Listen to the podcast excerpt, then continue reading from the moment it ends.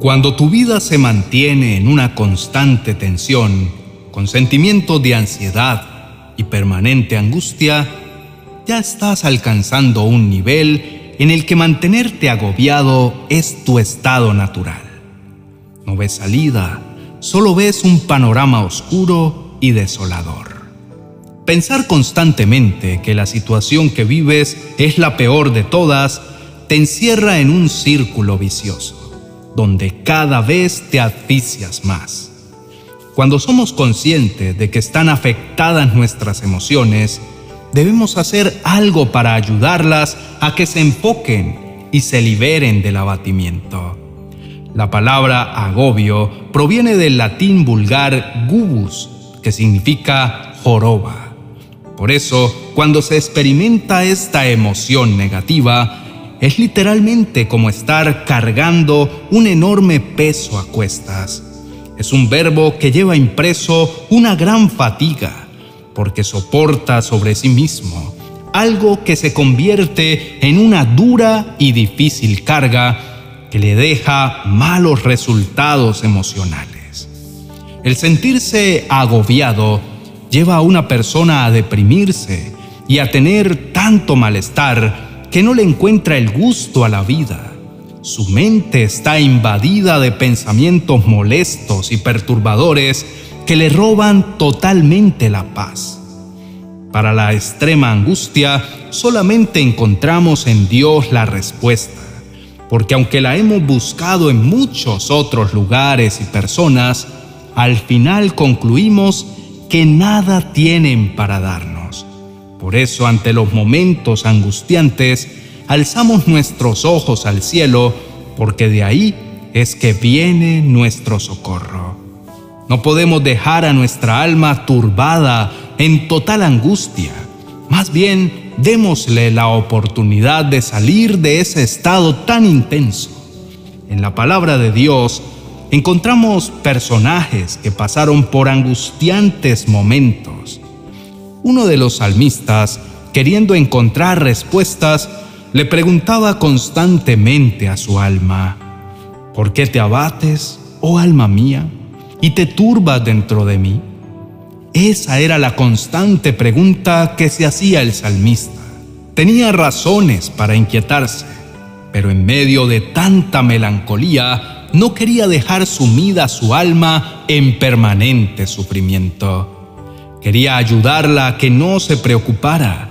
Por eso la animaba a que esperara y confiara en Dios, su Salvador, diciéndole, espera en Dios, porque aún he de alabarle, salvación mía y Dios mío. Querido amigo, no sé desde hace cuánto tiempo puedes estar enfrentando enormes desafíos y grandes luchas. En este momento te invito a que escribas en la cajita de comentarios lo que te tiene atribulado y angustiado. Queremos apoyarte clamando a Dios para que envíe salvación a tu vida.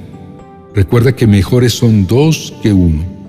Queremos unirnos contigo para implorar a nuestro buen Dios para que tome tu mano y te saque del lugar donde sientes que te ahogas y te asfixias. No dejes que lo inesperado te descontrole ni te dejes sumido en excesiva tristeza. Es innegable que el alma se aturde, se llena de pánico y pierde la paz. Pero el poder de Dios es superior para sacarnos de esos estados críticos. Es normal tener este tipo de experiencia de vez en cuando, pero no dejemos que el alma sufra considerablemente, ni se quede sumida en permanente dolor. Hay situaciones inevitables pero nuestra alma debe enfocarse y esperar en Dios, porque es un poderoso gigante. Vuelve a alabarlo, Él es tu Dios y tu salvación. La palabra de Dios hoy nos ayuda a recapacitar porque cuando le hablamos al alma, indagando dentro de ella, es para ayudarle a que se recupere y que de nuevo tenga la paz que proviene de Dios.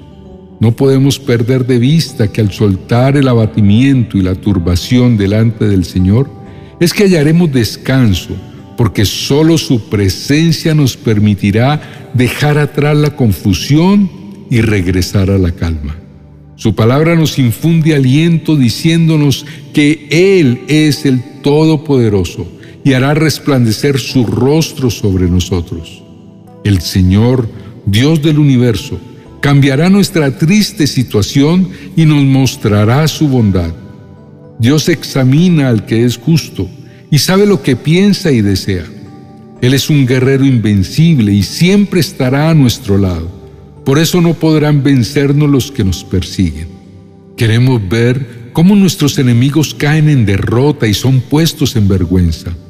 Que nunca nadie se olvide que Dios los ha derrotado. Alabemos a nuestro Dios porque Él libera a los pobres de las garras de los malvados. Dios es infinito en poder y de Él proviene nuestra salvación. Te invito para que inclines tu rostro y elevemos esta poderosa oración a Dios. Poderoso Señor, delante de ti está nuestra vida y nuestra causa.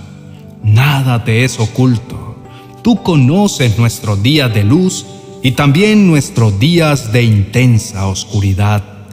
Sabes que este es un tiempo de mucha turbación, que la angustia nos roba la paz y que el desaliento se apodera de nosotros. Pero mi Dios, no queremos permanecer postrados ante las circunstancias adversas. Sabemos que nos amas y que miras nuestros pensamientos y nuestro corazón, que te conmueves por nuestro sufrimiento y que nuestra confusión no será perpetua, ni tampoco olvidada. Estamos seguros, Señor, que librarás nuestra alma del mal que la está asediando. Señor, sabemos que es inevitable que situaciones adversas vengan a perseguirnos, pero también estamos seguros que sin dudarlo tú también vendrás con tu poderoso brazo a rescatarnos. Amado Señor, con tu palabra nos recuerdas que nunca dejas de amarnos y no te olvidas de nosotros cuando nos sentimos derrotados. En nuestro abatimiento te levantas como un guerrero gigante y poderoso. Nos sacas con tu mano fuerte y con tu brazo extendido y nos conduces a tierra de paz. Padre, a veces nos sentimos doblegados, pero no vencidos. Aunque estemos atribulados en todo, no nos veremos angustiados. Aunque estemos en apuros, no estamos desesperados. Perseguidos, mas no desamparados. Derribados, pero no destruidos. Señor, estamos confiados en que aunque pasemos por muchas dificultades, no perderemos el ánimo ni la calma. Aunque la gente nos persiga, tú no nos abandonas.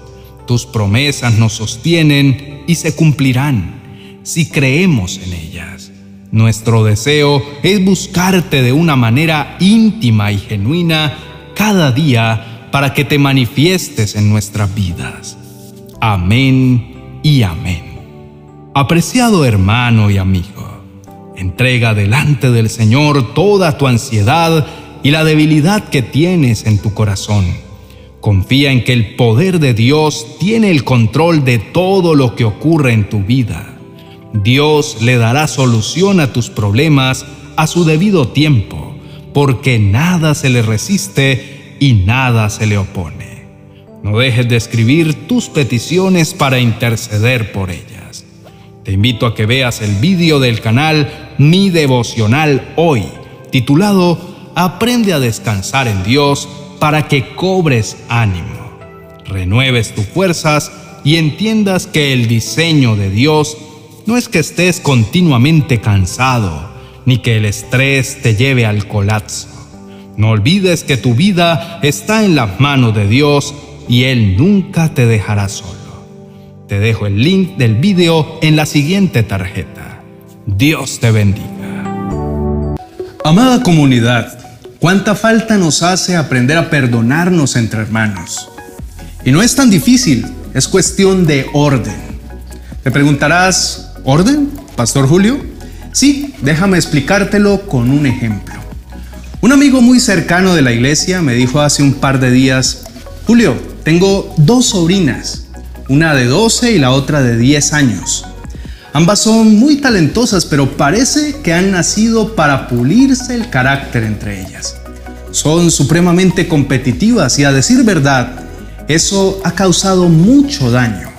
Se ofenden, se agreden, se causan intrigas y cosas nocivas. Hoy muchos de ustedes dirán, ah sí, suele suceder entre los niños, pero ¿realmente eso solo sucede entre los niños? Aquel amigo del que te hablo me decía, mis sobrinas son diferentes y eso es genial. La menor es veloz mentalmente, extrovertida y muy capaz. La mayor es tierna y prudente, es mucho más reservada. Pero, amados hermanos, hay una característica que me dijo que tenía la niña menor y es en la que quiero que nos enfoquemos durante esta enseñanza.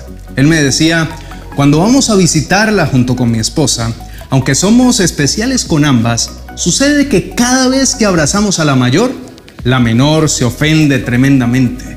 Nos mira con ira y se le humedecen los ojos del mal humor. Empieza a decir cosas como, Quédense con ella. Sí, claro. Ella es la perfecta y yo no. Me dijo, Julio, a nosotros eso al principio nos pareció natural, pero luego empezamos a preocuparnos. Al analizar el problema a fondo, nos dimos cuenta de que la relación que ella tiene con su mamá es realmente tormentosa.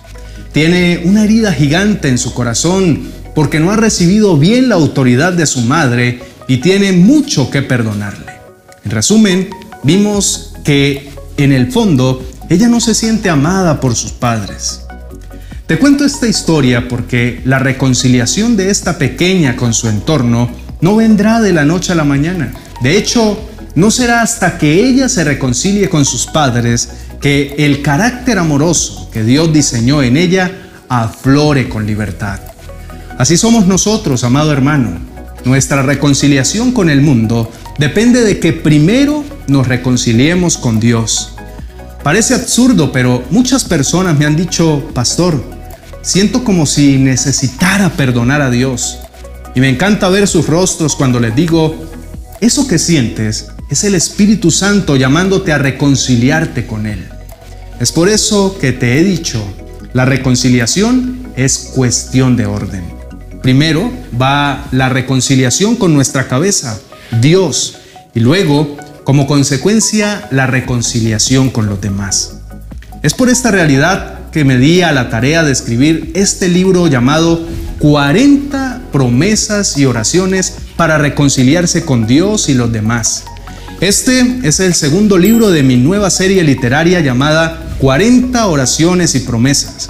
Y la verdad, amado hermano, es una serie de libros que no puedes dejar de leer. Traerá grandes bendiciones para ti porque en cada uno de ellos otorgamos una guía de oración para cada área de la vida. Aflicciones, reconciliación, salud, sabiduría y sanidad financiera. Este libro ya está disponible y lo puedes ordenar en mi biblioteca de amazon.com. Si aún no lo tienes, te dejaré el link para que puedas adquirirlo. O sencillamente, déjame un comentario en este vídeo que diga quiero adquirir el libro de la reconciliación. Así podremos darte toda la información que necesitas. Bendiciones.